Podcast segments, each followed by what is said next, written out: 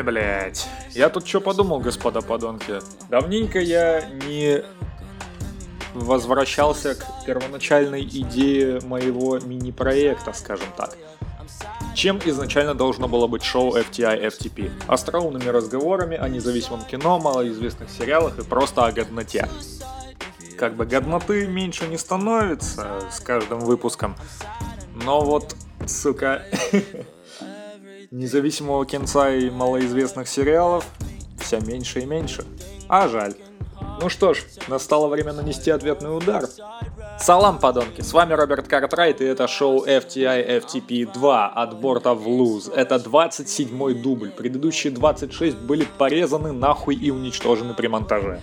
Поэтому я не знаю, успею ли я выпустить этот эпизод до 20 марта или когда там он должен, сука, выйти. Но, в принципе, мне похуй, потому что рамки... Хамон, я сам решаю, когда что выпускать, бля, идите все нахуй вообще. Окей. Слушайте, я знаете, что подумал? Будучи давным-давно знакомым с творчеством Кевина Смита, я ни разу не делал мини-обзоры, разборы и просто рассказы о его кинце. Надо это исправлять, и причем в срочном порядке. А дамы и господа, шоу FTI FTP 2 от борта в луз стартует с обзоров на джерсийскую трилогию Кевина Смита. Почему джерсийская? Потому что действие происходит в Нью-Джерси. Почему трилогия? Потому что там три, сука, фильма. Ты чё, тупой, что ли, ебать? Эти фильмы были выпущены в период с 94 по 97 год и включают в себя первую часть фильма «Клерки», потом тусовщиков из супермаркета, которых почему-то многие называют лоботрясами, блядь, и «В погоне за Эми», самое сентиментальное дерьмо из этих всех фильмов, но обо всем по порядку. Клерки. Что можно сказать об этом кинце вот в трех словах? Веселое временами, дешевое, не путать с малобюджетное, один день из жизни главных петушар, черно-белое, снятое за 27 тысяч долларов, выигравшие две премии на Канском кинофестивале, но не золотую пальмовую ветвь, так звезды сложили. Сейчас скажу, что именно оно выиграло. Давай работай, сучара! И выиграло оно приз компании Mercedes-Benz и приз молодежного жюри за иностранное кино. Ну, естественно, молодежи, сука, только и надо послушать на разговоры про еблю, про порно, про мат, кал, козье семя, блять, всю эту хуйню, короче, им этого... Э, они схавают за милую душу, ебать. Уж я-то знаю, я сам из таких же, сука. Что еще? Это первый фильм, в котором появляется Джей Молчаливый Боб. Ну, то есть, как бы уже понятно, что все должно быть заебись, а не так-то просто все обстоит, господа подонки. Не так-то все просто. Но, как я уже сказал, обо всем по порядку. В основе сюжета лежит один день из жизни двух обычных продавцов из двух обычных магазинов. Данте Хикс, а.к.а. Верховный Терпилоид в US Universe, а.к.а. Брайан Халлоран с козлиной бородкой, которая выглядит еще хуже, чем моя, блядь, а.к.а. безотказное чмо, которое не умеет говорить нет ни начальству, ни покупателям, и вообще просто, ну я уже сказал, терпилоид. То есть, как бы понятно, типичный россиянин, которого, которому все еще разрешают работать в магазине просто потому, что он, сука, все стерпит. А.к.а. безобразно сыгранный безобразным актером персонаж, а.к.а. чувак, у которого девка спала с 36 мужиками, блядь, ну, не считая его, конечно. И его напарник, Рэндалл Грейвс, сотрудник видеопроката, блядь, вечно чморящий и покупателей, и Данте, и его бабу, и себя самого, и вообще просто мистер «пошли все нахуй, я развлекаюсь». Короче, если бы этот фильм снимали в России в наше время, его определенно бы сыграл Александр Петров. Естественно, блядь. Кому же еще доверить эту роль? А вот Данте, наверное... Сука, это сложно на самом деле. Кто, блядь, согласится играть такую терпилу? А, ну да нахрен. За вертушками у нас, как обычно, сегодня DJ 187, и вот мы уже 4,5 минуты слушаем ту музыку, которую нам постоянно подкидывает. Окей, поехали. Что можно сказать про этот фильм?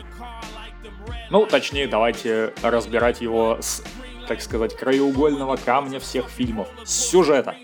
Что можно сказать про сюжет? Нихуя. Ну, как говорится, о таких вещах либо хорошо, либо никак.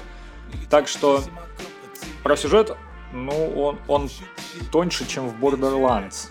все, кто играли в Borderlands, понимают, о чем речь. Нет, серьезно. Один день из жизни персонажей. Они пиздят, продают товары, пиздят, пиздят, еще пиздят. Потом Сука, играют в хоккей на крыше магазина, пиздят, пиздят, пиздят, идут на похороны, пиздят, пиздят, закрывают магазин, фильм заканчивается. Все, блядь. Полтора часа пролетают просто моментально, блядь. И это на сей раз вообще не комплимент фильму на самом деле, потому что взять хотя бы, ну не знаю, давайте возьмем фильм «Лобстер», который длится на полчаса дольше. В нем очень много событий, которые пролетают вообще незаметно, но врезаются в мозг просто, сука, намертво. В клерках же нет ни хрена. Вот сюжет фильма можно рассказать за две минуты. Чуваки пиздят, продают товары, пиздят, пиздят, пиздят обо всем, чем можно, блять, о звездных войнах, о предпочтениях в сексе, о порно, о бывших, блять, о чем угодно пиздят, а в итоге Давайте будем откровенны. Кевин Смит не Квентин Тарантино. Тарантино умеет из каждого диалога выжимать такой максимум, что ты, сука, проводишь за его фильмами все выхи и еще, сука, добавки просишь, только потому, что тебе мало этих диалогов. В клерках же ты устаешь от их бесконечного трепа минут через 20. Ну окей, благо там есть молчаливый Боб, который вообще просто одну фразу за фильм произносит, и это заебись. Вот это тот самый персонаж, который считает, что молчание золото до фильма Джей Молчаливый Боб наносит ответный удар. Там он, блядь, пиздит полфильма, и ему это заебись. Так, что еще? Бля, я на самом деле не знаю, что тут еще говорить, потому что все, что хотел сказать, я сказал за 26 предыдущих дублей, или сколько их там было. О, давайте я вам лучше интересные факты с кинопоиска почитаю. Надо чем-то эфирное время забить, а все-таки это будет интереснее, чем никому не нужное мнение. Все равно выводы в конце выпуска сделаю и похуй. Съемки фильма были профинансированы в основном из личных сбережений Кевина Смита, а также на деньги, занятые его родственников и друзей. Съемки проходили в магазинчике, где на тот момент работал Кевин Смит. Так как ему было позволено снимать только во внерабочее время, в сюжет фильма включили объяснение, почему жалюзи постоянно закрыты. Честно скажу, не помню, почему они были постоянно закрыты в магазине, потому что это ни хрена не запомнилось, сука! А хотя я вспомнил. Замок залепили жвачкой, и Данте не смог его открыть. Чмо? Бородатый кусок говна. А, вот, кстати, по поводу бюджета и сборов. Вот 27 тысяч бюджета, вот это прямо видно, что это 27 тысяч бюджета. Просто я к чему? Фильм может быть малобюджетным, но при этом не выглядит дешево. Клерки сняты так, что прямо вот это вот малобюджетность, дешевизна и просто дерьмо прет изо всех щелей. Взять хотя бы сериал в Филадельфии всегда солнечно. Вот там малобюджетность подчеркивается сознательно. Но даже в последних сезонах, где от этой малобюджетности ну, отказались в пользу более дорогого студийного и не только оборудования.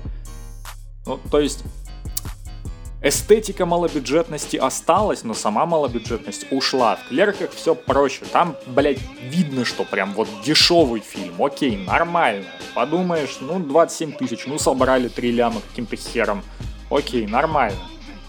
Но вот то, что Кевин Смит ради съемок этого фильма, который обеспечил ему входной билет в большое и не только кино, продал почти всю свою коллекцию комиксов и после съемок выкупил обратно, вот это прямо жертва во имя искусства. Ну, искусство, конечно, тут весьма сомнительное, а вот жертва нихуя не сомнительная. Вот. Что еще? А, вот, кстати, антипропаганда курения, которая является чуть ли не доминирующей темой всего фильма, связана с тем, что Кевин Смит на тот момент не курил. После завершения съемок фильма Кевин Смит стал курить по две пачки в день и курил на протяжении 15 лет. Вот чё, блядь. Искусство, сука, требует жертв. Нет, серьезно, слишком много времени в фильме уделено теме курения. Ну, продают они постоянно сиги. Ну, допустим, в начале фильма в магазин приходит человек, который называет Данте торговцем смертью, чморит его, блядь, постоянно, а в итоге оказывается агентом компании по продаже жвачки. Ну вот это, это было забавно. Это один из немногих реально забавных моментов фильма. Ну, сука, это, это плохо, что это реально один из немногих, а реально забавных моментов фильма. Come on, фильм идет полтора часа. Вот таких смешнявок могли напихать, ну, штук 30. И это минимум. А в итоге...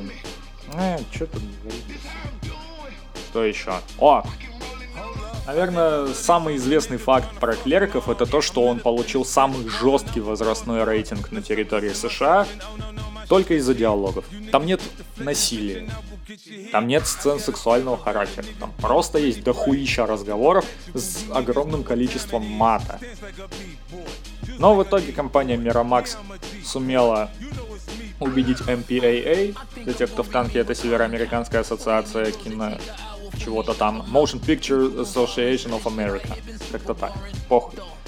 В общем, адвокат всем напиздел, что фильм достоин только рейтинга R, и его запустили в широкий прокат, потому что с NC-17 в широкий прокат дорог закрыт, ну come on. Так, что, блять, еще?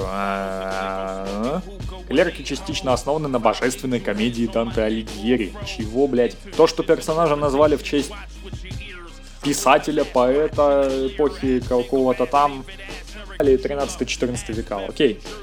То есть это единственное более-менее адекватное сравнение с божественной комедией. Божественная комедия, сука, заикаться уже начинает, пиздец. А, что еще? По статистике, видеокассету с этим фильмом чаще всего тырили из видеопроката. Не, ну как бы это как раз таки логично. Не в кино же на такое дерьмо ходить. О, вот еще один прикольный. Кевин Смит и Скотт Мозье учились в одной и той же ванкуверской киношколе. Штат Вашингтон, а не Канада. Да, Ванкувер есть не только в Канаде. Еще в студенческие годы они договорились о том, что кто бы из них не снял фильм первым, другой будет одним из продюсеров. Смит снял Клериков первым, поэтому Мозье стал продюсером картины. Впоследствии он спродюсирует большинство фильмов Смита. Мне это напоминает историю Квентина Тарантино и Лоуренса Бендера. Лоуренс Бендер – продюсер чуть ли не всех фильмов Тарантино, и, скажем так, было интересно узнать об этом что они познакомились достаточно давно, задолго до выхода «Бешеных псов», и, в общем, дружба на века, как говорится. Так, ну что еще сказать? Кевин Смит и Скотт Мозье монтировали фильм в видеопрокате, расположенном рядом с магазинчиком. То есть как бы что, по... что сняли, там и сняли. Что показали, то им там и монтировали. И по словам Кевина Смита, он сыграл одну из ролей, потому что это было бы единственным стопроцентным доказательством того, что он принимал участие в создании фильма, если бы картина провалилась. Но 3 миллиона сборов при 27 тысячах бюджета? Ну окей, на монтаж потратили 230 тысяч. На авторские права на музыку 28 тысяч. Нормально, бывает, но сам факт. Come on, 200... Сука, 3 миллиона сборов. Для независимого фильма нашего времени это как бы дохера, а для тех времен это прям, ну, прорыв. Но я могу назвать только один фильм с таким успехом, прогремевший в прокате, но уже из 21 века. Это паранормальное явление. Только успех там был еще более оглушительный. Шутка ли, 15 тысяч бюджета и более 150 миллионов сборов. Аплодисменты, ёпта. Только аплодировать я буду молча. Так. Резюмирую вкратце об этом фильме. Безусловно, его выход, как и выход всей джерсийской трилогии, является значимым событием для кинематографа не только 90-х, но и в целом для независимого кинематографа. Несмотря на то, что фильм снят очень топорно, ну, три недели съемок, включая два дня выходных, ой, ну не знаю.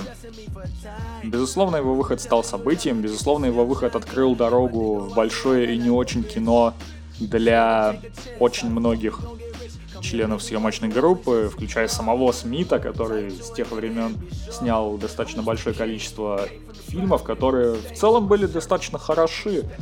Шедевров среди них я не назову, конечно же, но хорошие работы, над которыми не стыдно и посмеяться, и подумать, таких работ у него достаточно много, и это радует.